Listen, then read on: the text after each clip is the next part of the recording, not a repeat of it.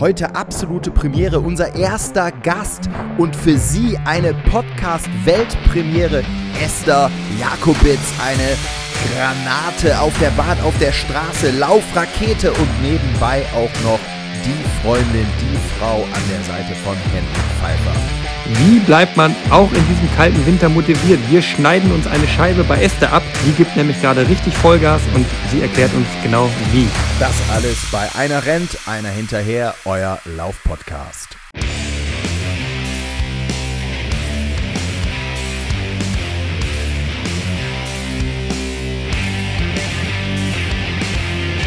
Mein lieber Schmidti, hi, was macht deine Vorbereitung auf Hannover?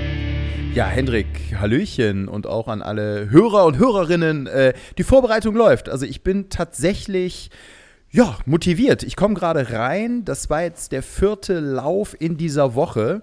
Bin jetzt tatsächlich viermal eine gute Stunde gelaufen. Grundlagentraining heute so ein bisschen hinten raus gesteigert und ja, also ich kann mich nicht beklagen. Alles gut. Bei dir, du wolltest ja, ja, du bist ja langsam jetzt wieder eingestiegen.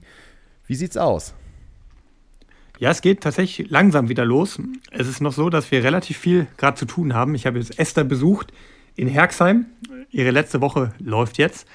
Und da wollte ich auf jeden Fall nochmal vorbeischauen, ein bisschen Kraft geben, weil es ja schon eine lange Zeit ist, wenn man hier wie ich zwei Monate dann äh, auch ja, viel alleine ist und auch von zu Hause weg. Und ich war jetzt selber viel im Einsatz noch, äh, gerade in Hannover, wo unser Laufprojekt ja jetzt so richtig an Fahrt aufnimmt. Da gibt es gerade auch viel zu machen, zu schaffen hinter den Kulissen, dass eben auch die Strukturen da jetzt geschaffen werden. Können wir sicherlich ja, in einigen Wochen nochmal ein Update zu geben. Was genau wir da eigentlich vorhaben, haben wir ja so noch gar nicht äh, groß erzählt, aber das ist ja jetzt mein ja, neues Projekt, äh, was mir persönlich auch sehr wichtig ist und wo so ein bisschen eine Laufhochburg, neu, neue Fördermöglichkeiten auch für Talente entstehen sollen. Und da haben wir jetzt gerade relativ viel zu tun. Und deswegen ist für mich jetzt auch noch ja, der Einstieg ein bisschen holprig. Ich habe viele Sachen ja geschoben, die ich mir eigentlich vorgenommen habe, ja, zum Ende des Jahres zu tun, weil ich einfach dieses Jahr sportlich so viel im Einsatz war, unterwegs war, fünf Monate in Kenia allein schon. Da fallen dann eben auch viele Sachen an, die man so ein bisschen vor sich her schiebt. Und die abzuarbeiten, ne, alles, was jetzt nicht mit dem Sport zu tun hat, das zieht viel Zeit. Dann steht noch ein Bundeswehrlehrgang jetzt an am Montag, ne, also gestern. Wir nehmen ja heute äh, auf, erscheinen am Dienstag, also jetzt einen Tag nachdem die Folge erscheint, bin ich schon bei der Bundeswehr im Einsatz. Deswegen ist es gerade noch ein bisschen holprig anzufangen wieder. Aber es tut gut, wieder zu laufen. Also das auf jeden Fall. Diese zwei Wochen, die ich mir jetzt so ein bisschen genommen habe, die habe ich auf jeden Fall gebraucht. Und auch jetzt merke ich noch, dass es, dass es noch ein bisschen dauert, bis man wieder so richtig in Schwung kommt. Aber genau dafür ist so ein November ja auch da, so ein kalter November, da einfach dann wieder ja, die ersten was, Meter zu machen. Genau, was heißt das konkret? Wie viele Kilometer bist du jetzt so in der Woche gelaufen? Also ich nehme an, hauptsächlich äh, eher lockere Dauerläufe, oder? Ja, viel Dauerlauf natürlich. Es sind auch nicht allzu viele Kilometer. Ich bin jetzt mit 100 Kilometer in der Woche unterwegs, was jetzt natürlich schon Ach. deutlich weniger ist, als ich, als ich normalerweise mache. Ne? Sonst geht es ja Richtung 200 eher. Deswegen fühlt sich das für mich alles sehr, sehr angenehm an. Und was wirklich richtig gut passt, ist, äh, dass meine Freundin Esther ja ähm, im Moment ja schon auf einem sehr hohen Niveau trainiert. Und dass es für mich das natürlich sehr gut passt, mit ihr gemeinsam was zu machen und dann eben selber einen guten Einstieg zu finden, ihr dabei ein bisschen zu helfen. Und da kann sie uns gleich ja selber ein bisschen mehr zu erzählen. Wir haben ja heute einen sehr besonderen Gast, unseren allerersten Gast, Schmidti.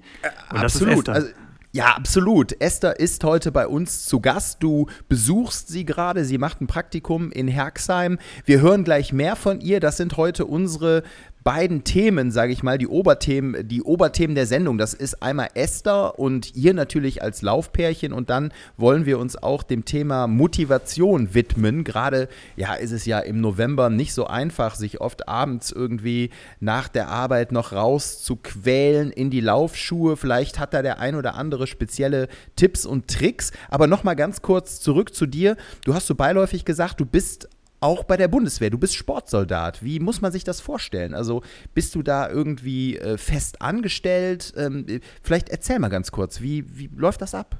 Ja, das ist tatsächlich ein ganz normaler Beruf. Ne? Also ich bin ganz normal eben Soldat. Ich bin hauptgefreiter Pfeifer und ja. ja, bin da auf dem Weg, bin da auf dem Weg, eine, eine gewisse Karriere zu machen, auch bei der Bundeswehr. Aber es ist ja so, dass man nicht allzu viele Möglichkeiten hat, in Deutschland Profisport zu machen. Und da ist bei der Bundeswehr, auch bei der Bundespolizei, eine der wenigen Möglichkeiten, das tatsächlich so professionell zu machen. Und ich bin seit über zwei Jahren jetzt schon Sportsoldat. Das bedeutet, man durchläuft eine verkürzte Grundausbildung. Man hat eben schon auch die grundlegenden Fähigkeiten drauf, die man als Soldat drauf haben muss. Aber man ist natürlich dann sehr viel freigestellt für den Sport. Ne? Also mein Trainingsplan ist mein Dienstplan. Das ist kein Witz, das ist tatsächlich so. Ne? Also mein, äh, mein Bundestrainer in der Regel, mit dem arbeite ich am Anfang des Monats ungefähr so grob aus, wo mein Training stattfinden wird. Und dann wird das abgesegnet und dann muss ich mich eben auch daran halten und dann ist das für diesen Monat mein Dienstplan. Und dann gibt es natürlich immer zwischendurch eben auch Fortbildungen oder auch Maßnahmen, wo man da einfach ähm, auch natürlich dann vor Ort sein muss bei der Bundeswehr. Und so einen Lehrgang, den habe ich jetzt tatsächlich dann gerade laufen. Drei Wochen Übungsleiterlehrgang, wo man dann eben ja so ein bisschen ja, auch Fähigkeiten vermittelt bekommt, die einem nicht nur bei der Bundeswehr nützen, sondern auch darüber hinaus. Es gibt auch andere Lehrgänge, zum Beispiel steht für viele von uns jetzt auch der Feldwebel-Lehrgang an, ne, wo man dann eben auch einen ran, anderen Rang einnimmt, nachdem man das alles durchlaufen hat.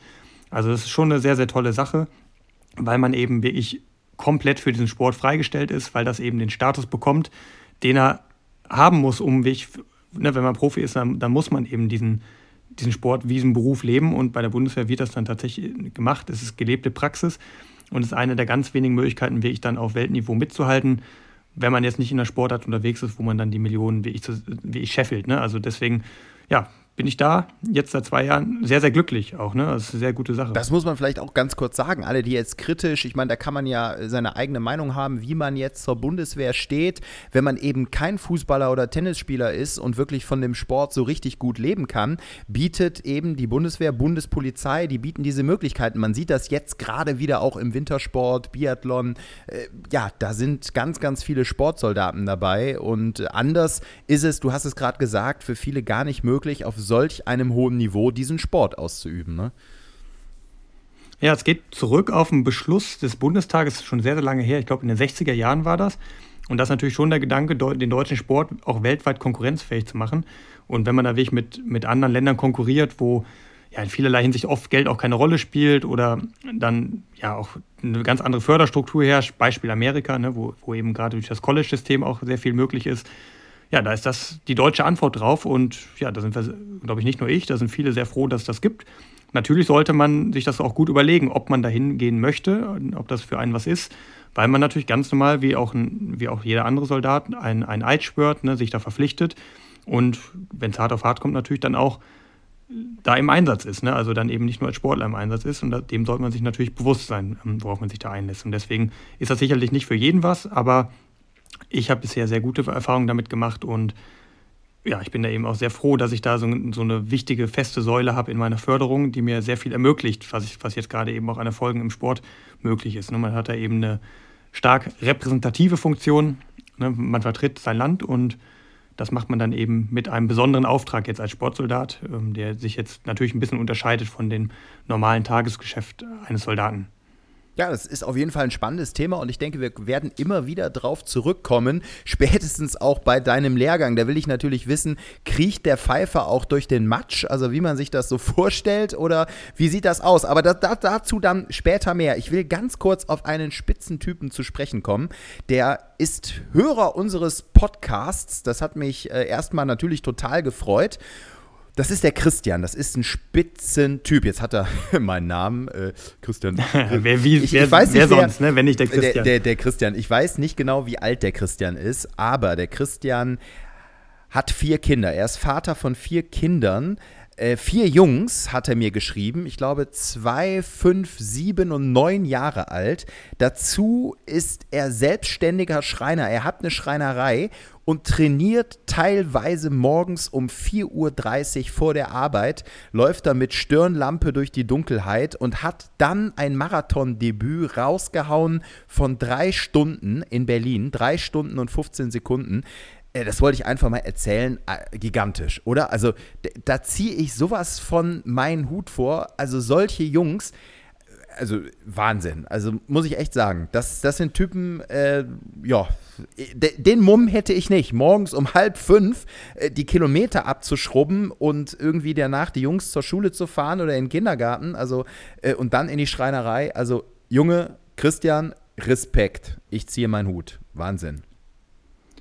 Ja, es gibt solche und solche Christians. Ja, ne? Also finde ich auch krass. Ne? Also diese, diese, Früh, diese Frühaufsteher, die es dann wirklich schaffen, auch um diese, diese krassen Morgenstunden da wirklich dann das Training durchzuziehen, habe ich auch allergrößten Respekt vor. Könnte ich nicht so gut, muss ich ganz ehrlich sagen. Das geht höchstens mal in Kenia.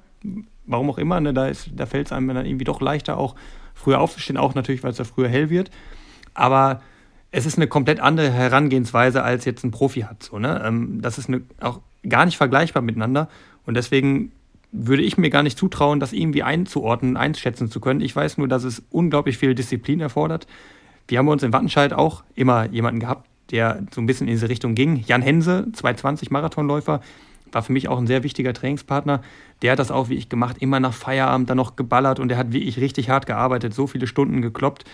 Das ist wirklich ja, sehr verbreitet auch. Ne? Solche, solche Typen gibt es äh, sehr viele, aber das kann man gar nicht hoch genug einordnen. Das ja, ist wirklich krass, vor allem wenn du da natürlich auch einen handwerklichen Job hast. Ne? Wahnsinn. Also da gibt es so viele, die wir ja auch selber kennen. Also ich erinnere nur kurz an unseren äh, Kumpel Dominik Fabianowski. Äh, jetzt kann man sagen, okay, der ist Lehrer. ähm, das ist, also ich möchte, also de, mit ihm möchte ich nicht tauschen. Ich glaube, das ist auch sehr stressig äh, mit den kleinen Kiddies. Und was der Junge abschrubbt für Kilometer, also ist auch ein Typ, der unter 220 rennt.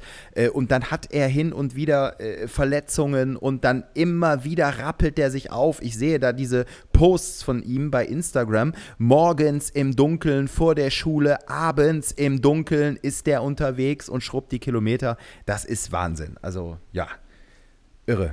Aber das ist tatsächlich jetzt auch ein Stichwort gerade für meine arme Freundin Esther, die jetzt auch da, genau da durch muss und das halt wirklich gar nicht gewohnt ist. Ja. Ne, also jetzt gerade läuft, läuft hier in Karlsruhe ihr Praktikum, äh, was, was, sie, was sie hier gerade macht. Und deswegen sind wir hier wieder in Herxheim gerade, beide vor Ort. In Herxheim sozusagen unser Lieblingsrückzugsort für Trainingslager, aber in dem Fall eben auch die Ausgangsbase für, für ihr Praktikum, was sie gerade macht.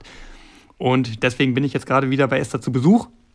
Und da lassen uns natürlich die Gelegenheit nicht entgehen, Sie als unseren ersten Gast willkommen zu heißen. Ja, ich, Trommel. Es wurde auch schon viel, es wurde viel gefordert schon. Ne? Christian, ich weiß nicht, ob du auch Nachrichten bekommen hast, aber ich habe mehrere bekommen, wir wollen, wo vehement nach Esther gefordert wurde. Wir wollen die Esther hören, wir wollen die Esther hören. Ja, lass uns das gebührend feiern. Ich muss sagen, komm, Trommelwirbel. Meine Damen und Herren, vom ASV Köln, bald auch startend für Hannover. Äh, oder? Ist doch so ganz kurz. nicht, dass ich jetzt ja, was, ne? ja, das, nicht, nicht dass, ich, dass ich was falsch sage. Meine Damen und Herren, vom ASV Köln noch in Köln lebend, bald mit Hendrik Pfeiffer zusammen in Hannover, Esther Jakobitz. Hi Schmidti. Ja, Esther, Hallöchen. Ach, wie schön deine Stimme zu hören. Lange haben wir uns nicht mehr gesehen. Ja, aber echt, es wird mal wieder Zeit, dass wir zusammen um den Decksteiner Weiher laufen.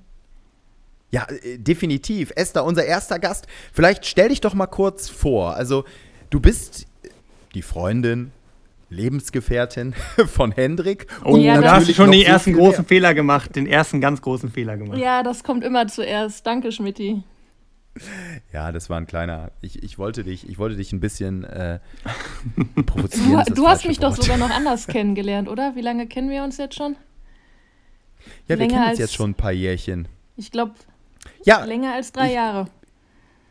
Genau, wir haben uns beim Laufen, ich hatte das erzählt, in der alten Lauftruppe beim Henning von Papen in der Trainingsgruppe in Köln haben wir uns kennengelernt und da warst du schon eine der Leistungsträgerinnen und ich ähm, ja, durfte so ein bisschen hinterherhecheln und wir haben schon einige Einheiten zusammen abgeschrubbt ne, auf der Bahn und im Wald. Ja, ich habe vorhin noch überlegt, mit wem ich, wenn ich jetzt eine Bilanz ziehen würde, mehr Kilometer gelaufen bin. Mit dir oder mit Hendrik? Ich glaube, das läuft tatsächlich so ungefähr aufs Gleiche hinaus. Oh, das, geht, das geht runter wie Öl. Das ist ja ein Kompliment für mich. Das finde ich toll. Ja, liebe Esther, schön, äh, dass wir jetzt was von dir hören. Ich meine, erzähl mal ein bisschen. Du bist äh, jetzt gerade in Herxheim, machst ein Praktikum äh, für, für dein Studium auch, oder? Ja, beziehungsweise mit meinem Bachelorstudiengang Psychologie bin ich jetzt äh, schon etwas länger fertig, aber ich weiß noch nicht ganz genau, was ich machen will. Deswegen möchte ich noch ein paar Praxiserfahrungen sammeln und bin deswegen hier und mache ein Praktikum, bevor ich meinen Master nächstes Jahr anfange. Und genau, habe mich da für den Bereich Schulpsychologie entschieden. Ja, und äh, die Esther ist auf allen Strecken zu Hause. Ne? Du bist, äh, ja, du hast angefangen als klassische Mittelstrecklerin und bist jetzt auch in Köln äh, zu den Halbmarathonläuferinnen äh, geworden und direkt das Ding gewonnen in 1,15. Also du hast ja läuferisch eine, eine Bandbreite, die ist ja enorm. Wie sieht es denn gerade aus? Äh, was, wie willst du jetzt deinen Schwerpunkt so läuferisch legen? Ja, genau. Also ich möchte jetzt äh, eher auf die längeren Strecken gehen. Also nicht einen Riesensprung machen. Erstmal die 5000 ausprobieren. Da muss man ja auch noch da eine schnelle 1500 Meter rennen. Das möchte ich auf jeden Fall weiterhin machen oder beibehalten. Aber ich werde auf jeden Fall auch noch einmal einen Halbmarathon laufen zu Beginn der Saison und dann quasi immer weiter runtergehen auf kürzere Strecken, bis ich dann bei den 5000 ankomme. Ja, und Halbmarathon kann sie, ne? Ja, äh, klar, 1,15. Ich, Wahnsinn. Wie, wie schnell ist nochmal deine, deine Zehnerzeit gewesen? Äh? Äh, 34,03. Boah. Junge. Ja, war irre. Esther, wie, ich, ich muss jetzt mal ein bisschen, du, du musst jetzt ein bisschen aus dem Nähkästchen plaudern. Äh, wie lange seid ihr jetzt zusammen? Wo habt ihr beiden euch eigentlich kennengelernt? Also, wir sind jetzt zweieinhalb Jahre zusammen und kennengelernt haben wir uns, glaube ich, in Flagstaff. Genau. In Amerika im Trainingslager. Und dann sind wir wie viele Jahre später zusammengekommen? Das hat noch zwei Jahre gedauert. ah, okay. So lange weil, hast du an ihr rumgegraben. Ja, nee, nee, nee, weil ich habe erst offenbar nicht den besten Eindruck hinterlassen. genau. Ah. Ein bisschen zu viel geguckt. Ah, okay, okay. Ja, äh, mehr, mehr, konkretisier das mal. nee, aber dann äh, kurz nach seiner Olympia-Quali sind wir dann auch zusammengekommen. Das sage ich immer ganz gerne. Ah, da hast du gesagt, okay, wenn der Typ sich jetzt für Olympia qualifiziert hat, das ist jetzt ähm, der, der Beweis, äh, er hat es verdient, genau. sozusagen. ich habe ihn belohnt. Ja, ähm, irre, ne? wie, die, wie die Zeit vergeht. Ich erinnere mich, dass wir, wann, wann war das noch? Letztes Jahr haben wir noch äh, in Köln ordentlich Runden gedreht, ne? Auf der Bahn im, im, ja, im Training. Ja, da, da warst du noch voll im Training so und dann eine Zeit lang hat es bei dir nachgelassen. Äh, du, klar, das hat natürlich verschiedene Gründe. Da sind wir auch, ja, so ein bisschen, klar, Thema Motivation. Das ist ja, nicht einfach, jetzt gerade immer wieder. Ich meine, Henrik ist Profi, das ist nochmal eine andere Hausnummer. Ich meine, bei dir, du studierst nebenbei, jetzt machst du noch dein Praktikum und du trainierst ja auch richtig hart. Wie viele Einheiten machst du gerade in der Woche? Momentan mache ich äh, elf Einheiten die Woche. Ähm, genau, da muss ich manchmal auch schon vor der Arbeit laufen. Und weil ich Langschläferin bin, äh, finde ich das sehr anstrengend. Ich merke auch immer, wie mein Puls deutlich höher ist als äh, abends nach der Arbeit. Und ja, genau durch die Wälder hier, durch Herxheim, laufe ich eigentlich sehr gerne.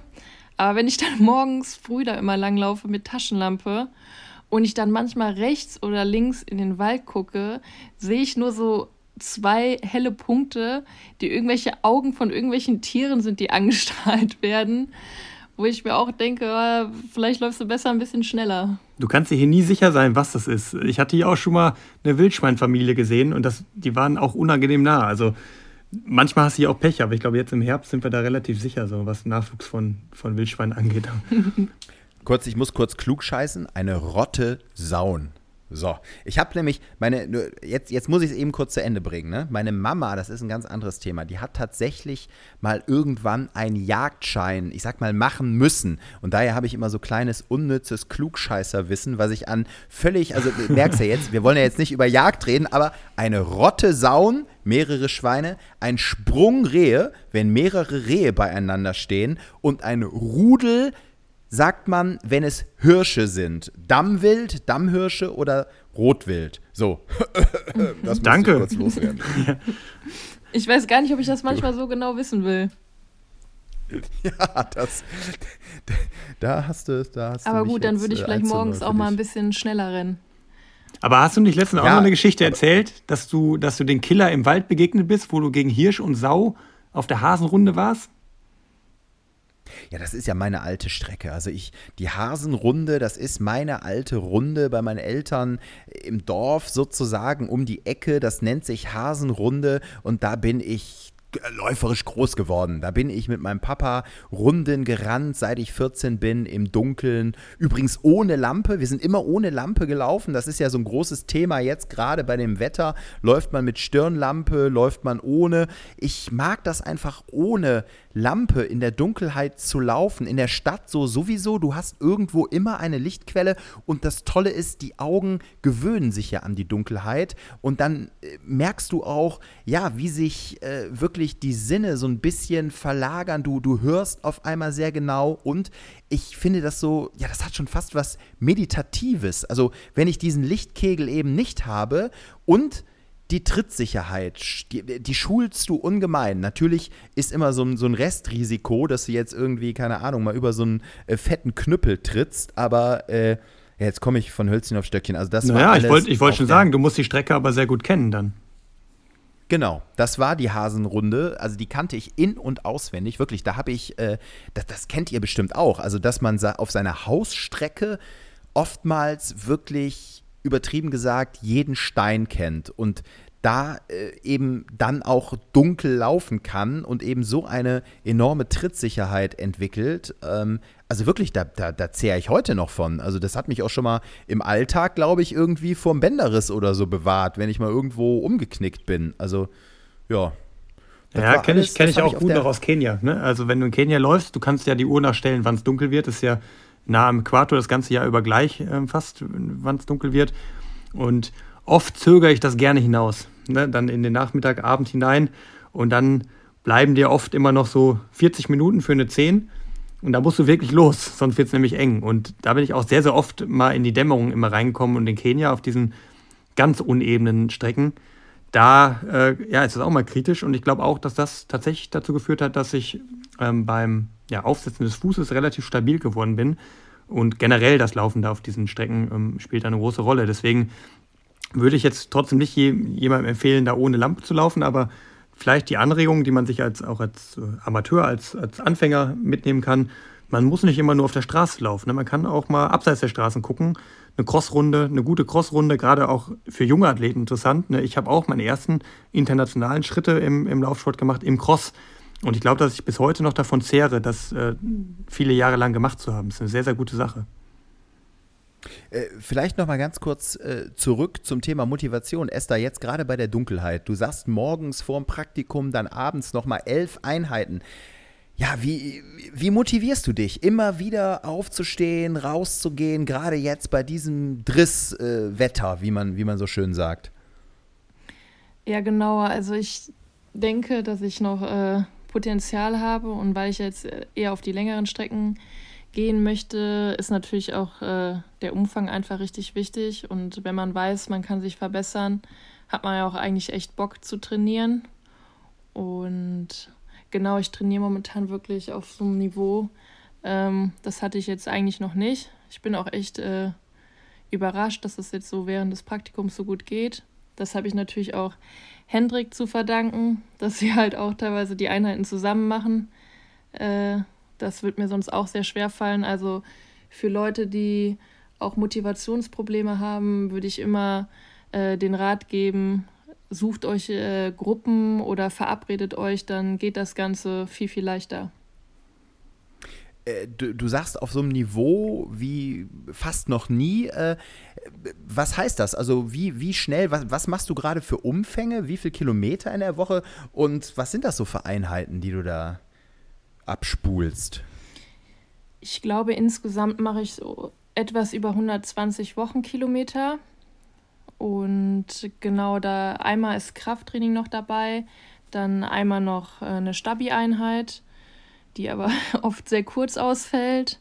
Ähm, und dann, dann einmal Sprints und dreimal Tempoläufe. Und die Tempoläufe sind dann einmal so, dass die, dass es äh, etwas kürzere Tempoläufe sind. Das sind dann so 200er oder 300er. Ähm, natürlich auch mit Trabpausen dazwischen. Dann, dann ist eine Tempoeinheit äh, ein Tempodauerlauf. Das sind dann zum Beispiel sechs Kilometer, danach noch vier und dann noch zwei Kilometer, dass ich so meistens so auf zwölf Kilometer dann komme, die schnell sind. Und eine dritte Tempoeinheit sind dann noch sowas wie 800er, 1000er oder ja, bis zu 2000 Meter geht das dann nochmal hoch. Boah, stark. Jetzt fragen sich ja einige, also ich, ich habe ganz viele Fragen. Also erstmal, gibt es ein schnelleres Pärchen eigentlich als, als ihr zwei? Oh, pass also, auf, wir haben da in Deutschland aber schon noch äh, ne, mit, den, mit den beiden Händels, da haben wir ordentlich, ordentlich Konkurrenz noch. Mindestens die, ja. fällt mir jetzt ad hoc ein, ne? Sebastian Händel und, und ähm, Christina Händel, die sind ja auch super schnell, beide bei der Europameisterschaft am Start gewesen. Aber es ist schon so, glaube ich, dass, dass sich ja Gleiches gern zu Gleichem gesellt. Ne? Also, dass es schon schwierig ist, wenn du wie ich auf diesem ganz hohen Niveau Sport machst, jemanden zu finden, der gar nichts mit dem Sport am Hut hat. Ähm, das ist, glaube ich, schon relativ selten der Fall. Und wir merken es ja jetzt gerade auch, dass wenn, ja, wenn wir beide sehr fokussiert auf ein Ziel hintrainieren, das schon hilft, wenn man einfach mal zusammen irgendwie losgehen kann und einen Lauf macht oder ja, der ganze Lifestyle halt irgendwie so ein bisschen synchron geht. Ne? Also wenn du jetzt jemanden hast, der vielleicht gar nichts jetzt mit dem Sport macht, der dann gerade jetzt gerne auf den Weihnachtsmarkt geht, das Glühweinchen trinkt, ne, und du aber der bist, der dann der Spielverderber ist, der dann rausgeht und Intervalle auf der Bahn kloppt, ne, dann ist das schwierig so. Und äh, deswegen glaube ich, ähm, ja, ist das nicht allzu selten, dass sich eben auch Läuferpärchen bilden. Und ja, ich bin froh, dass es, dass es so gekommen ist. Wer, wer, hat, wer hat zu Hause die, äh, die Turnschuhe an, wenn ich das mal so, ich das mal so fragen darf? Ja, ich habe ich hab da eh nicht zu entscheiden. Ach, so würde ich das nicht sagen. Jeder hat seine Bereiche. Jeder, ja, selbstverständlich. Ja, bei mir ist es zum Beispiel so, ich bin ganz froh, jetzt bin ich kein Profi und, und auch nicht äh, annähernd auf eurem Laufniveau sozusagen. Ich bin eigentlich ganz froh, ähm, dass meine Freundin jetzt keine äh, so verrückte, sage ich jetzt mal, Sportlerin, nicht ne negativ, in keinster Weise despektierlich gemeint, sondern dass sie nicht so sportverrückt ist. Ich für mich ist das ein guter Ausgleich. Also ich glaube, ähm, ich wäre der Typ, ich, ich würde mich da ähm, zu sehr, ja, zu sehr irgendwie gegenseitig anstacheln lassen. Ähm, ich, meine, da gibt es ja Unterschiede. Ich will, ich will nur sagen, ich glaube, es kann auch funktionieren, wenn man halt äh, da gegenteilig tickt. Also denke ich, zumindest im Hobbybereich, ne? Da, das glaube ich auf jeden Fall. Also ich glaube tatsächlich, dass es im Hochleistungsbereich schon hilfreich ist, weil du einfach so krass dein Leben unterordnest diesem Sport. Und je, je mehr Raum neben dem Sport existiert, desto einfacher ist es natürlich. Und es soll auf keinen Fall so heißen, dass, dass du als, als Profisportler jetzt kein, kein Normalo sozusagen äh, als, als Partner haben kannst. Aber ich glaube, dass da schon eine Tendenz deutlich zu sehen ist und dass das auf jeden Fall eine große Hilfe ist. Jetzt, jetzt schau mal ins Frühjahr rein. Ne? Wir haben beide vor, nach Kenia zu fahren. Und diesmal macht Esther ja sogar das ganz große Rad mit dem langen, dreimonatigen Kenia-Aufenthalt, was ich ja dieses Jahr im Frühjahr gemacht habe. Diesmal ist es ein bisschen andersrum. Da bin ich denn der, der, der da nur so ein bisschen dazukommen kann. Aber stell dir vor, du bist halt wie ich drei Monate am Stück da und dein Partner hat eben einen normalen Beruf, ne, hat einfach nicht die Möglichkeit, da jetzt rüberzufahren nach, nach Kenia. Dann ist das schon eine verdammt lange Zeit, die du, die du voneinander getrennt bist und das ist alles andere als einfach. Esther hat drei Monate Bohnen und äh, Linsen waren es, Linsen und Reis für dich. ja, ganz genau, wobei ich äh, dieses Jahr dann auch mal ähm, einige Wochen vielleicht mal selber kochen möchte. Pack die Schoki ein, hör mal, pack ordentlich, pack ordentlich Schoki ein. Ja, krass, ihr, ihr seid jetzt ähm, beide, also ihr hattet beide das Ziel Kenia Trainingslager und jetzt äh, tut sich da doch was, dass du, Henrik, glaube ich, nach Ägypten äh, ins Trainingslager gehst, oder? Klär uns mal kurz auf. Also was, was hat es damit auf sich? Ja, notgedrungen, weil jetzt bin ich der Student, der, der noch ein paar Uni-Verpflichtungen hat. Ich habe einen Kurs gerade, den ich so ein bisschen ja, co-hoste sozusagen. Ich habe noch einen, einen ein Kurs, der eigentlich schon nach der alten Studienordnung ist, mit, nach der ich noch begonnen habe, der mittlerweile nicht mehr existiert, der so ein bisschen Mentoring orientiert war. Und da muss ich jetzt eine Ersatzleistung für abliefern und das ist dann eben gemeinsam mit der Dozentin diesen Kurs so ein bisschen zu geben. Und da sind eben nochmal zwei Termine im Januar und die hindern mich natürlich daran, jetzt äh, nach Kenia zu fahren, weil du kannst ja nicht für zwei Wochen dahin fahren, dann wieder zurückfliegen und dann wieder hinfliegen. Da habe ich auch nicht das Geld zu und ähm, deswegen bleibt mir diesmal nur eine kleinere Variante und ähm, ja, da ist Ägypten diesmal meine Wahl, also so ein bisschen Klimatraining. Ähm, ich kenne das Hotel schon, da habe ich mal Urlaub gemacht und weiß, dass da die Bedingungen auch für so ein Training, Marathontraining, sehr, sehr gut sind. Und werde da begleitet vom alten Schulfreund von mir, der tatsächlich dann da sein All-Inclusive-Ding macht, während ich dann eben mir da auch ordentlich die Kante gebe beim Training. Und deswegen, ja, ist das diesmal Ägypten statt Kenia. Ja. Ne? Ist zumindest nicht allzu weit weg von, von äh, Kenia, aber ist natürlich jetzt nicht das, was ich normalerweise machen würde, wenn ich da jetzt nicht Uni-Verpflichtungen oder sowas hätte. Aber freue mich auf jeden Fall drauf, weil es macht immer Sinn, ne, im, auch im, im Winter mal für zwei Wochen wegzufahren in, in einen Bereich, der einfach deutlich wärmer ist. Und äh, Monte, okay. Gordo, ne, Monte Gordo ist ja immer so ein klassischer Ort für, aber da ich jetzt diese guten Erfahrungen da in Ägypten gemacht habe, äh, wo man im Januar 23 Grad erwartet, habe ich gesagt, machen wir das, nehme ich meinen Kumpel mit, der hilft mir dann natürlich auch sehr. Aber ich kann leider, und da blutet mir das Herz, Esther nicht begleiten nach Kenia, sondern kann dann erst dazustoßen im Februar, wenn die Uni dann bei mir abgeschlossen ist. Ja, krass. Also erstmal, ich, ich hatte Ägypten jetzt überhaupt nicht äh, Trainingslager technisch auf der Uhr. Habe ich so noch nie gehört. Krass, der Pfeifer geht halt mal ganz andere Wege. Ägypten, ja, warum nicht? Also die Pyramiden hoch und runter, ne? Du kannst ja, kannst ja äh, vielleicht mal so ein bisschen Cross-Training einbauen. Nee, nee, ich, ich denke da mehr Alternativtraining ist dann Schnorcheln.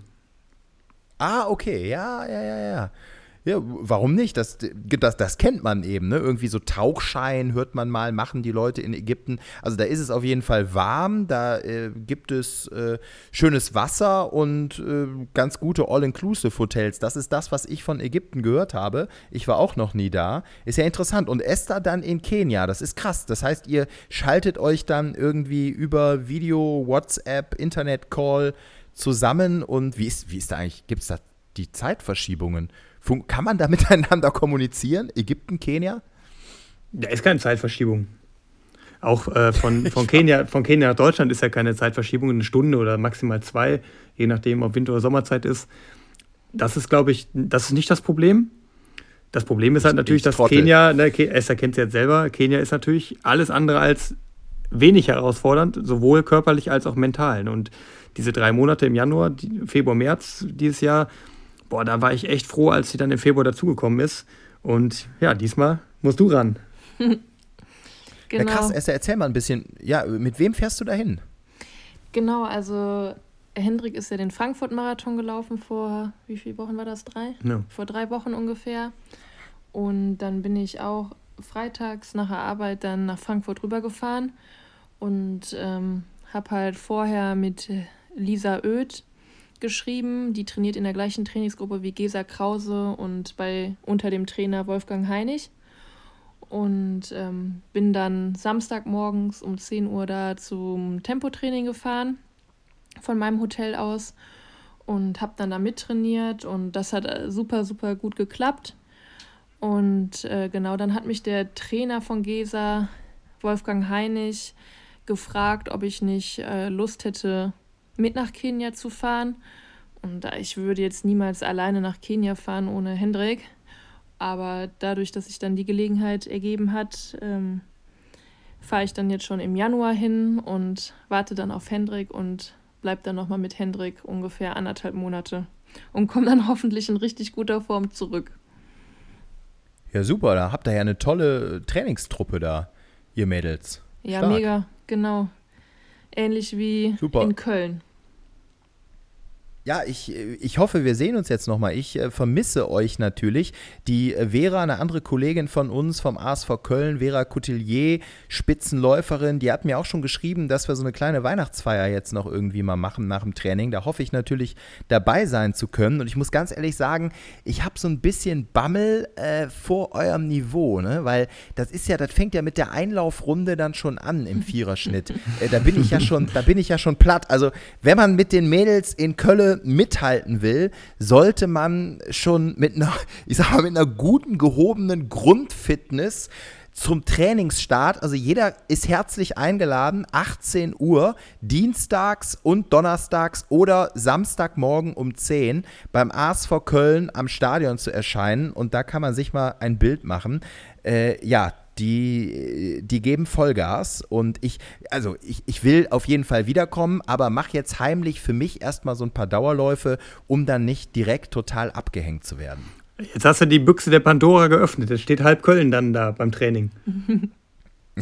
ja, ich, ich, äh, also es wird auf jeden Fall die Gruppe bereichern. Also äh, klar, wir, äh, wir nehmen, wir nehmen eigentlich, wer schnell ist und laufen kann und also auch wer jetzt ein bisschen langsamer läuft, der kann gerne mal eine Runde mitdrehen. Also ich, ich trainiere jetzt um mal wieder zum Training zu kommen. Das gehört so jetzt in diese Zielsetzungen für mich ganz persönlich ähm, äh, mit dazu irgendwie. Ne? Also das hatten wir in der letzten Folge. Ich will jetzt natürlich diesen Silvesterlauf laufen. Das hat sich jetzt immer mehr eingebrannt. Ich muss sagen, übrigens, äh, toll, was wir schon bewirkt haben. So ein Kumpel von mir, der Nils, lebt jetzt gerade in München, ist Journalist, arbeitet bei äh, Spiegel TV und äh, der rief mich jetzt an und sagte: Hör mal, äh, Mensch, äh, er ist eigentlich kein Läufer, ist ähm, ein großer, sehr ähm, kräftiger Typ und sagte: Mensch, ihr habt mich motiviert. Ich bin jetzt mal 18,5 Kilometer gelaufen und will mich jetzt wahrscheinlich für einen 10-Kilometer-Lauf Silvester am Olympiastadion in München anmelden. Also, einen haben wir schon mal so richtig, äh, ja, wie soll ich sagen, motiviert. Das finde ich toll. Das ist toll. Dafür sind wir da. Wir wollen die Leute auch einfach anregen, sich zu bewegen, egal auf welchem Niveau. Und ich finde, dafür sind diese, Absolut. also wir sind ja nicht der einzige Lauf-Podcast. Ich glaube, das Ziel haben viele und wenn man da irgendwie zu beitragen kann, ist es ja toll. Bei der Weihnachtsfeier, ne, da musst du aufpassen, Schmidti. Du bist ja anfällig, habe ich gehört. Äh, äh ich, in, inwiefern? Ja, anfällig für Wetten. Für, oh Gott, sogenannte, ja. für sogenannte Bierwetten. Der Benny, der, der hat uns nämlich nochmal geschrieben. Wir haben ja letztes Mal schon erwähnt, dass er den, äh, den Frankfurt-Marathon ja ohne richtige Vorbereitung ähm, direkt gefinisht hat. Und da hat er sich nochmal bei uns äh, direkt darauf bezogen und ein paar Sprachnachrichten geantwortet und gesagt, dass wir äh, das nochmal ein bisschen richtig stellen sollten oder er nochmal richtig stellen möchte. Er hat eine Wette verloren bei einer Hochzeit, eine, eine sogenannte Bierwette. Und sein Einsatz war eben, Frankfurt zu laufen. Und das war relativ spontan alles. Er konnte sich da jetzt nicht mehr so richtig gezielt darauf vorbereiten. Aber er ist schon ein Läufer, der regelmäßig unterwegs ist. Ne? Das war eben nochmal wichtig zu betonen. Er, äh, ne, er ist regelmäßig auf den 10-Kilometer-Strecken da unterwegs, aber konnte jetzt nicht mehr gezielt in Marathontraining reingehen. Aber wusste schon, womit das zu tun hat, ne, mit dem Frankfurt-Marathon. Und äh, das wollte er nochmal sagen. Aber ich fand, worauf er hinaus wollte, diese, dass diese, dieser Einsatz einer verlorenen Wette war, glaube ich, schon relativ häufig vorkommt bei, bei großen Marathons. Da stellen sich sicherlich schon mal einige hin. Ich erinnere mich sogar hier an, ähm, an, die, an die bekannte Serie How I Met Your Mother, ne? wo, wo ein gewisser Barney Stinson dann auch eine Wette verloren hat und dann da eben auch den Marathon durch musste und sich da auch ziemlich übernommen hat mit.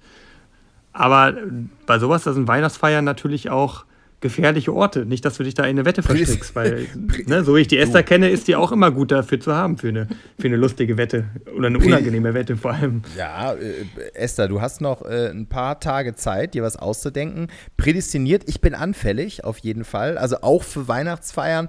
Also ich anfällig für Glühwein, für äh, Wetten, für kuriose Wetten, aber, und das kann ja eben auch eine Motivation sein, ne?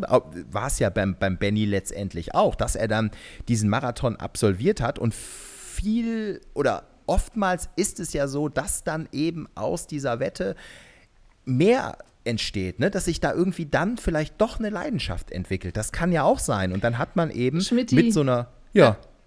Da muss ich dich kurz unterbrechen. Ja. Ich kenne auch jemand, der hat extra eine Wette verloren, damit eine Leidenschaft entsteht. Ja, und zwar.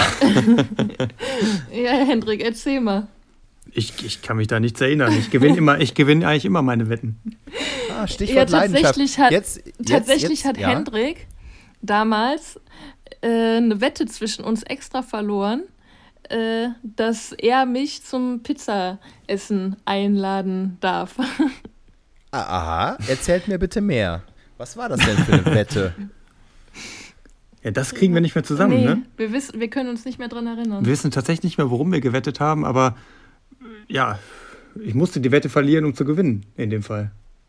So, und dann gab's, dann gab's, ich, ich äh, stelle mir jetzt gerade vor, ähm, Kerze angezündet, Pizza links, Pizza rechts, vielleicht eine Spinaggi und rechts äh, so eine, so eine äh, Quattro Stagioni. Man guckt sich in die Augen und es wurde übers Laufen geredet? Fragezeichen? Nee, Gar nicht eigentlich. Nee, wir sind, also ne, stellen uns mal nicht hier in so eine Ecke, dass wir unser Leben sich nur auf das Laufen beschränkt.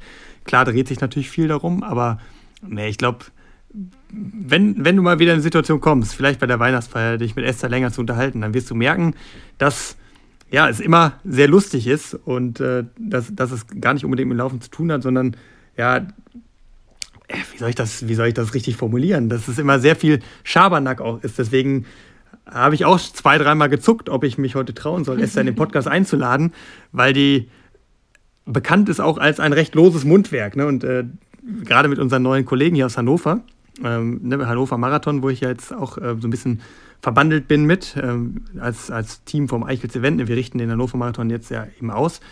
Und da waren wir auf der Messe des Köln-Marathons unterwegs, wo Esther eben im Einsatz war für Bunert und die beiden Jungs vom Hannover Marathon dann eben den Hannover Marathon da präsentiert haben. Und als ich die einige Wochen später da wir getroffen habe, haben die mich direkt darauf angesprochen, deine Freundin, die hat aber echt ein loses Mundwerk. So, ne? Und da habe ich auch gedacht, ja, okay, dann habt ihr die echte Esther kennengelernt da. Ja, die, die muss sich ein bisschen warm laufen. Ich kenne sie ja auch ganz gut und äh, es ist immer lustig, ne? Über eine dritte Person. Also, wenn die Person dabei ist und man spricht so, als sei es die, die eine, eine dritte Person. Also, Esther ist, also ich muss sagen, Esther ist unglaublich schlagfertig, mega witzig sieht ähm, natürlich äh, top aus, ist intelligent, dazu noch schnell. Also Henrik, äh, dich hätte es, äh, ich sag mal so, schlechter treffen können. Ne? Ja, das kann man so sagen. Es, es, hätte mich, es, es, hätte mich nur schlechter treffen können. ja, definitiv. Und die Esther, die kann sich, die kann sich quälen. Manchmal, also so ist mein Eindruck, ich, ich will euch da jetzt nicht, äh, also Esther ist eine, glaube ich, die muss man ständig im Training bremsen. So habe ich sie kennengelernt, oder Esther? Du, äh, also du, du steuerst gern mal über das Ziel hinaus. Also du, äh, ja, du bist knallhart zu dir selbst. Ja, das kann man so sagen, aber ich glaube halt auch, dass man also wirklich so eine Härte braucht, um sich weiterzuentwickeln. Wenn man sich mal Konstanze Klosterhalfen anguckt, die brettert gefühlt nur im Training. Und genau deswegen versuche ich mir das auch mal anzueignen. Ja, du siehst halt schon, dass auf, auf Weltniveau die Leute einfach sich auch ziemlich hart, hart geben. So, niemand kommt da oben hin indem er sich groß schont. Man muss natürlich wissen, wann man die entspannten Einheiten setzt, ne, wann man sich auch regeneriert. Aber am Ende ist es natürlich schon so, dass sich die Spreu vom Weizen trennt, weil man eben ein, zweimal mehr rausgeht, ne, weil man eben da nochmal die Grenzen verschiebt, wo andere dann eben aufgeben. Und äh, ja, ich glaube, wenn man dieses Mindset so ein bisschen übernimmt, dass man dann eben auch äh, ganz oben ankommen kann. Und ich glaube, die wenigsten Leute trauen sich jetzt eben dann auch mal drei Monate am Stück nach Kenia zu geben. Ich habe jetzt eben gute Erfahrungen damit gemacht. Ne? Ich bin danach deutscher Meister geworden in Hannover, habe wieder eine Zwei-Zehner-Zeit geschafft. Und ja, man braucht eben dieses gewisse Etwas, wo andere sagen, boah, das wäre mir jetzt einfach ein Tick zu viel. Und ähm, wenn man da eben alles genauso macht wie alle anderen, dann wird man sich unwahrscheinlich nur von denen abheben können. Aber das, was tatsächlich jetzt gerade im Marathon oder auf den ganz langen Strecken unglaublich wichtig ist, ist eben dieses Setzen von Erholungsphasen. Und das ist auch eine Sache, glaube ich, wo viele, die eigentlich genug Ehrgeiz haben, um auch ganz oben anzukommen, sich dann schnell auch mal verbrennen, weil die dann eben ja immer nur draufkloppen, immer nur weitermachen, weitermachen. Und das ist, glaube ich, eine Sache, die man auch erst so mit einem gewissen Alter lernt. So, ne? wann, wann man einfach mal sagt, jetzt ist es einfach mal eine Phase, wo man sich erholen muss. Ne? Und äh, da bin ich jetzt zum Beispiel gerade. Ne? Ich werde jetzt nicht gerade verrückt ähm, in, in diese Phase des Novembers jetzt, wenn ich halt nur meine 100-Kilometer-Woche dabei habe und sonst eigentlich immer 180 äh, schon mein Anspruch ist, weil ich jetzt eben genau weiß, jetzt ist immer noch eine Phase nach dem Marathon, also es ist immer noch eher nach dem Marathon als vor dem nächsten Marathon.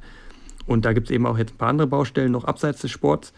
Und da muss man dann eben eine gewisse Gelassenheit haben, jetzt auch zu sagen, nee, äh, das ist jetzt nicht die Phase, die entscheidend ist. Aber klar, ich bin mir eben auch bewusst, dass jetzt Richtung Dezember, Januar man da natürlich wieder ganz anders rangehen muss, weil man sonst nicht oben ankommt. Man darf sich dann eben natürlich auch nicht darauf ausruhen. Ne? Also diese, diese Cleverness zu wissen, jetzt muss ich mal ein bisschen ruhiger machen, die ist am Ende auch total wichtig. Also mindestens genauso wichtig wie das äh, harte Trainieren selber und sich quälen können. Aber ja, Schmidt, ich, ich, kann mich ja. jetzt, ich kann mich jetzt tatsächlich auch besser zügeln. Äh, am Donnerstag war das, glaube ich, oder Freitag, nee, Freitagabend äh, haben wir zusammen eine Trainingseinheit gemacht und ich sollte eigentlich acht Kilometer schnell laufen und danach nochmal vier etwas schneller. Und dann habe ich nach acht Kilometer, ich glaube, das war ungefähr in 3,35, wirklich gemerkt, dass es Boah. heute irgendwie nicht so gut geht. Und dann ähm, haben wir dann auch nur, mal, nur noch gesagt, okay, wir machen jetzt eine Trabpause und dann nur noch zwei Kilometer schneller und lassen es dann dabei. Also nur. Ja, du musst halt überlegen, ne, wenn ich jetzt, wenn ich jetzt wieder anfange mit dem Laufen und sage, ich will hier einen behutsamen Einstieg haben, gemeinsam mit Esther, ja, dann rennst du auf einmal schon wieder 3,35, 3,30. Letzte Woche waren wir sogar bei Richtung 3,20 unterwegs. Da muss ich jetzt gerade selber auch sagen, so, das ist auch für mich immer noch kein behutsamer Einstieg. Also da siehst du, auf welchem Niveau sie gerade unterwegs ist. Ne? Und das ist äh, dann eben umso wichtiger, da zu wissen, wenn es jetzt mal nicht so rund läuft im Training, dann eben zu sagen, komm, wir gehen jetzt nicht den, den vollen Weg, sondern wir reduzieren die Einheit vielleicht um 20 Prozent, gehen dann vernünftig aus dieser Einheit raus, sind aber am nächsten Tag eben auch wieder einsatzbereit. Und wenn man da eben immer an diesen roten Bereich rankratzt, dann kann es eben schnell vorbei sein.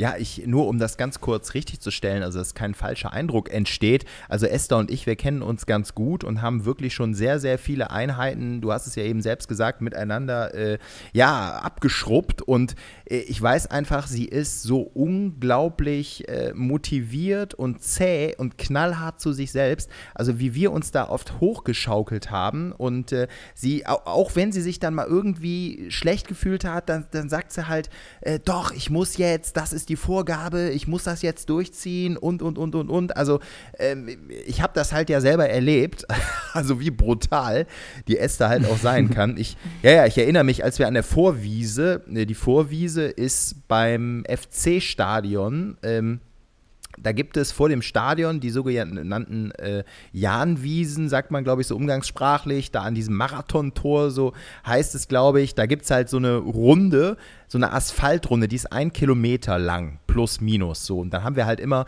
Tausender und Zweitausender da gekloppt. Und äh, ich weiß noch, wo wir uns da so richtig hochgepusht haben und sind da, glaube ich, die 2000er, mhm. ne, unter 6,20. Boah. Ja, ja das, das, war schon, das war schon cool. Ja, es gibt, es gibt diese Sportler, ne, die, deren Ansporn ist es, wenn sie merken, dass der mit einem läuft, immer schlechter zurecht ist und leidet, dass ihnen das noch Motivation gibt. Und es gibt diese anderen Leute, die ent entwickeln dann eine Empathie. Und ich glaube, bei ist das relativ eindeutig, zu welcher Sorte die gehört. Ja, auf jeden Fall. Aber äh, nur noch ganz kurz dazu, weil ich gerade selber die Erfahrung gemacht habe und wir ja so ein bisschen auch über Motivation die ganze Zeit äh, sprechen. Mir tut es gerade unglaublich gut, ohne Uhr zu laufen, wirklich mal diese Zeiten, wie schnell ist der Kilometer, wirklich mal wegzulassen. Das kann ich nur jedem empfehlen und echt nach Gefühl zu laufen. Klar, ich muss mich motivieren, jetzt irgendwie abends, es regnet draußen, äh, es ist stockdunkel, nochmal irgendwie loszugehen, aber dann irgendwann nach 10 Minuten, 15 Minuten merke ich so ruhig, ja, so wie ich in den Rhythmus komme, wie ich so auf meine Atmung höre und dann wird es immer runder. Und das ist halt geil ohne Uhr, dass ich eben nicht irgend, ja, diese Zeit oder an einen Puls oder so und wirklich nach Gefühl laufe. Und das hatte ich gerade eben, dass ich echt gemerkt habe, es wird von Minute zu Minute besser und runder und dann habe ich noch mal hinten raus äh, richtig steigern können und habe im Prinzip so einen gesteigerten Dauerlauf gemacht und das, das ist einfach geil. Also wirklich nur Appell, lasst einfach mal die Uhr weg, lauft nach Gefühl und dann kann man ja einfach mal schauen, äh, wie bin ich drauf? Und wenn ich schlecht drauf bin, dann bewege ich mich ein bisschen, schwitze ein bisschen und gehe wieder nach Hause. Und wenn ich einfach merke, es entwickelt sich was und ich habe einen guten Tag, dann lasse ich es mal rollen, aber dann ist es völlig egal, ob man jetzt den Kilometer äh, also jeder wirklich so in seiner Leistungsklasse, ob man den jetzt mal in 4,30 läuft oder in 4 Minuten oder ob man den mal in 3,30 rollen kann, dann ist das einfach geil. Also Appell, lasst mal die Uhr weg, lauft nach Gefühl. Finde ich klasse. Machst du das auch gern, Esther? Laufst du immer mit Uhr oder kannst du die auch mal weglassen? Also ich laufe fast immer mit Uhr. Aber jetzt zum Beispiel, wenn ich morgens dann so früh laufe, dann laufe ich wirklich auch einfach nach Gefühl. Wenn es dann nicht schneller geht, dann geht es nicht schneller. Für mich ist relativ wichtig, dass ich die Einheiten, die wichtig sind und wo man wirklich schnell laufen soll, dass die dann auch wirklich funktionieren. Ja, das, das war ja ganz, Aber also ich, ja. Nur, also nur Christian, ganz kurz. Du musst, ja? Ja, du, du musst dem anderen Christian, von dem du uns eben erzählt hast, dem Schreiner, der immer um 4.30 Uhr aufsteht, dem musst du mal wie ich fragen, was ist seine Motivation, das zu machen? Und vor allem, was der Leuten wie uns als Tipp mitgeben kann, wenn man sich morgens wirklich schwer tut, wie man das hinbekommt, wirklich immer dieses 4.30 Uhr Training durchzuziehen, obwohl man eben eigentlich müde sein muss, ja, ne? wenn du das Pensum eben noch gehst mit dem normalen Schreinerberuf. Das würde mich auch mal mega interessieren. Also wenn du da ja, vielleicht da von ihm mal eine Info einholen könntest, sehr, sehr gern.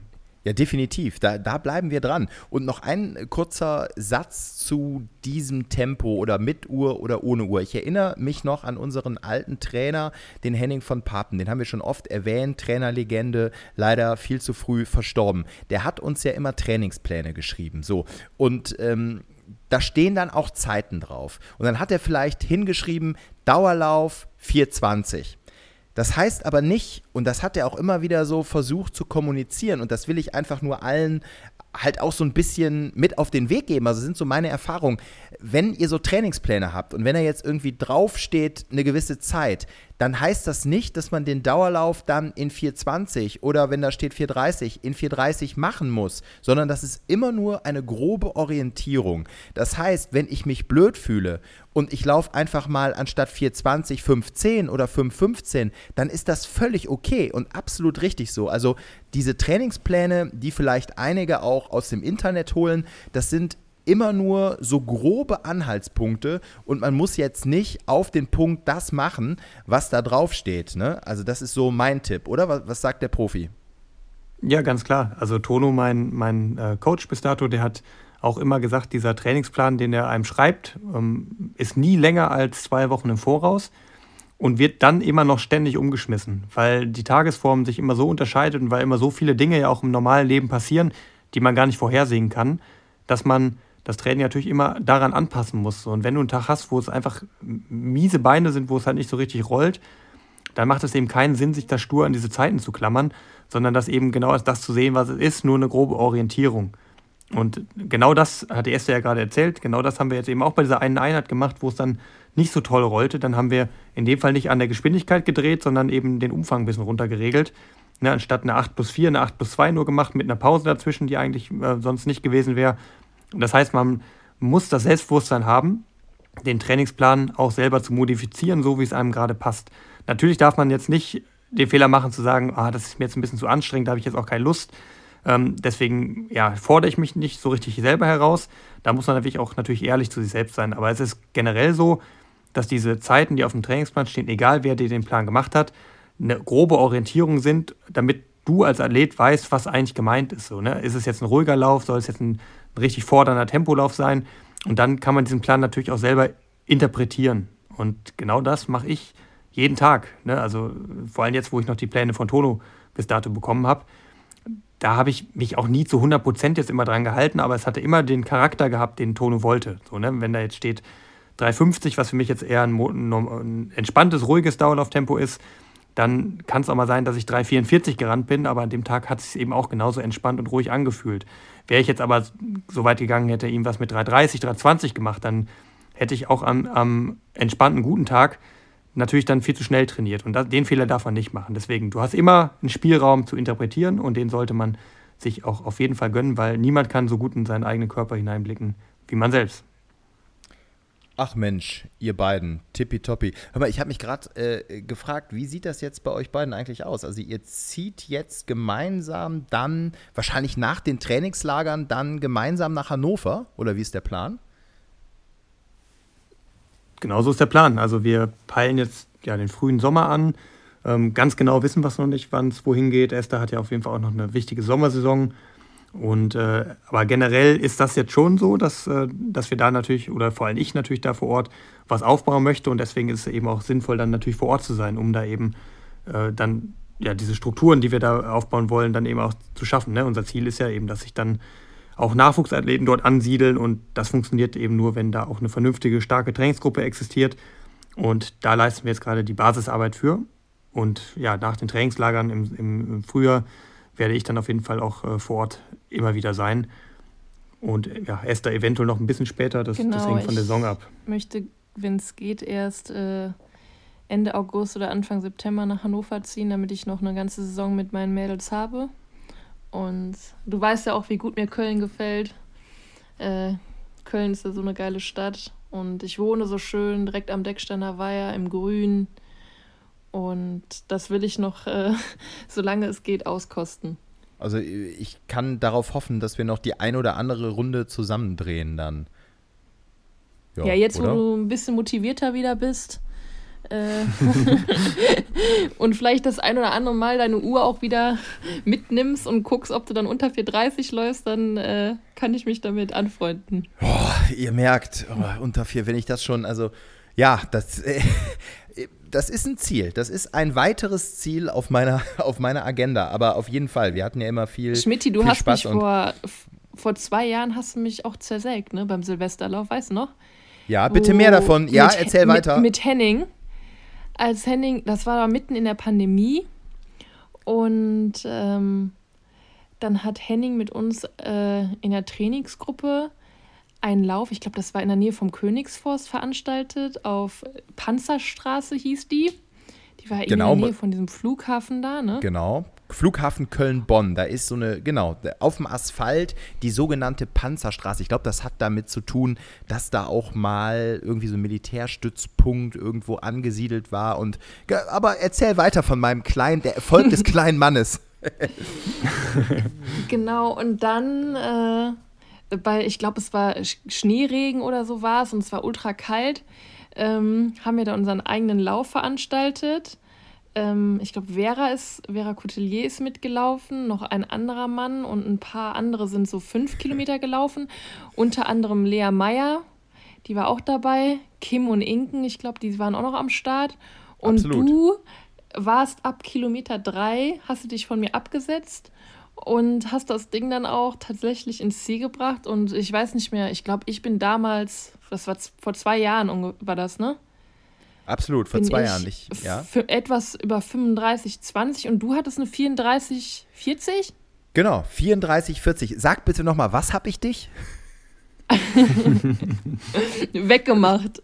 Zer zersägt. Nee, das war, ich weiß das noch. Auf der, wir haben uns da, Vera war ja gar keine, Vera war direkt weg, äh, Vera Coutelier war direkt weg, die ist da irgendwie eine 33, ich glaube, die ist eine 33er mhm. Zeit gelaufen, ne? 33, 40 oder so oder 50 oder ich, das ist eine exakt abgemessene Strecke gewesen, die äh, Panzerstraße. Und ja, war eine Wendepunktstrecke, genau. Und da haben wir unseren kleinen Testlauf gemacht und natürlich alles gegeben. Das äh, ja, war Wettkampf pur. Ich weiß noch, dass Hendrik dir Tempo gemacht hat und äh, ja. Ja, ja, ich hatte euch die ganze Zeit im Nacken, aber dachte, nee, nee, nee, die Blöße, du musst jetzt. Ja, ich habe es ja versucht, da noch ranzuf ranzuführen. Aber ja, im Grunde, das schreit doch, Schmidti, das schreit doch nach einer Revanche. Das schreit nach einer Revanche und ich bin Ja, aber damals war es damals war's noch spannend, jetzt wäre es nicht mehr spannend. Jetzt, Boah, jetzt lässt sich auch noch provozieren. Jetzt wird noch jetzt, provoziert. Jetzt wäre es gerade tatsächlich nicht mehr spannend, aber warte mal ab, gib mir noch ein paar Monate. Wir haben ja gesagt, Hannover Ende März 10 Kilometer. Das ist das ist definitiv ein Ziel. So, und äh, ich will und ich werde auch wieder fitter werden. Also ich erinnere mich so gerne an unsere Einheiten. Zwei Jahre lang haben mich die Mädels derart motiviert und äh, ich habe auch extra immer, also es war ja damals so, dass ich als Reporter äh, für Sat 1 hauptsächlich in Nordrhein-Westfalen unterwegs war. Und ich sag mal, wir hatten immer eine, äh, eine Live-Sendung um 17.30 Uhr lief das Regionalmagazin und läuft immer noch von Sat 1 immer live, diese Sendung. Und für die habe ich sehr viele tagesaktuelle Beiträge gemacht ähm, aber auch für äh, zwischendurch halt immer so Live-Schalten für den Nachrichtensender Welt. So. Und mein Arbeitstag war oftmals so gestaltet, dass ich halt äh, wusste, ähm, morgens nach der Themenkonferenz hatte ich mein Thema und wusste, am Ende des Tages muss hier ein meist so um die zwei Minuten Fernsehbeitrag fertig sein, der dann um 17.30 Uhr läuft. So. Äh, ich hatte natürlich im Hinterkopf, ich will um 18 Uhr beim ASV stehen und mit den Mädels trainieren. Dann war das ganz oft so, dass ich meine Story irgendwo gemacht habe, äh, ich sag mal, das war mit dem Auto so im Umkreis ein, zwei Stunden, mal im Ruhrgebiet, mal in Düsseldorf, mal im Sauerland, keine Ahnung. Hab ja die äh, wildesten Geschichten da gemacht, äh, bis hin zu seriöser Politik mit Armin Laschet. Hab meine O-Töne geholt, hab meine Reportermatzen gedreht, äh, oftmals mit dem Kameramann, manchmal auch selber. Dann hatte ich, wie man so schön sagt, das Material im Kasten Und dann bin ich mit dem Auto schon ganz oft, und das ist ja eigentlich witzig, wie auch Fernsehen heutzutage funktioniert, dann bin ich mit dem Auto schon mal in Richtung Köln gefahren, weil ich wusste natürlich, immer geschaut, schaffe ich es noch, den Beitrag rechtzeitig zum Sendungsstart zu schicken. Ich habe nämlich selber, also wir waren so ausgerüstet, dass ich selber den Beitrag im Auto teilweise geschnitten habe, äh, dann auch vertont habe und dann hat man heutzutage so das technische Equipment, dass ich den Fernsehbeitrag direkt auf den Server geschickt habe, wo er dann sozusagen ausgestrahlt wird im äh, Sat1-Programm. Und dann habe ich mich dann so mit dem Auto platziert, dass ich es äh, noch auf jeden Fall zum Training schaffe. Oftmals habe ich mich beim ASV da irgendwo hingestellt, habe dann den Beitrag fertig geschnitten und immer so gezittert, dass er noch rechtzeitig äh, durchexportiert. Und, ähm, das ist geil. Genau, und, und, und, und dann äh, hatte ich schon irgendwie so einen Warmmachpuls von 180. Also ich war schon auf Einlauftempo äh, dann äh, gut eingestellt. Ja, und wenn der Beitrag dann sicher exportiert war und ich die Rückmeldung hatte von der Redaktion, alles da, alles gut, äh, dann konnte ich ähm, zumindest jobtechnisch kurz runterfahren und dann ging es um 18 Uhr mit den Mädels weiter. Wieder Action. So, das war echt immer spannend. Ja, das waren tolle Tage und da haben wir ja super, super Einheiten immer abgerissen. Also das gefällt mir, dass du wieder so on fire bist und brennst. Ähm, Hannover ja, halten wir auf jeden Fall fest. Vielleicht kommt es ja sogar zum direkten Duell zwischen dir und Esther. Das glaube ich auch nicht ganz klar, ob Esther da starten kann oder nicht. Aber das wäre natürlich der Hammer, wenn das da schon wieder gehen würde. Aber ansonsten würde ich mal sagen, äh, auf jeden Fall muss da nächstes Jahr eine Revanche stattfinden, wo auch immer, in welchem Rahmen auch immer. Und wir laden dich natürlich dann auch gern ein zu einer schnellen Runde um den Maschsee in Hannover. Das wird dann unsere Hausstrecke sein. Gerne. Schmidti, wenn ich äh, in Hannover an den Start gehe, hoffe ich mal für dich, dass ich da gerade im Höhentief bin. Ja, das äh, werden wir dann sehen. Das heißt, du kommst dann frisch wieder, oder was, aus Kenia? Ja, genau. Ja, okay, das werden wir dann. Also wir bleiben dran. Ich würde sowieso sagen, ich meine, ihr beiden äh, als das äh, mitschnellste Pärchen Europas, wenn nicht sogar der Welt. Ne? Man muss ja, das habe ich, das ich immer gelernt, groß, immer groß denken. immer groß. Äh, immer, immer groß Boulevard, denken, ne? sagen, immer, genau, immer rein. Sagen, sagen, die Kollegen, sagen, ist immer so ein Spruch immer äh, von, von Kollegen äh, in der Redaktionssitzung. Immer groß, immer keine Schranken, immer groß denken. Natürlich wird dann nachher, äh, wirst du ganz schnell Kopf kürzer gemacht oder auch drei und äh, die tollen großen Ideen äh, werden dann doch ähm, irgendwo, naja, ich, ich höre jetzt besser auf zu erzählen, aber wer weiß, wer das noch hört.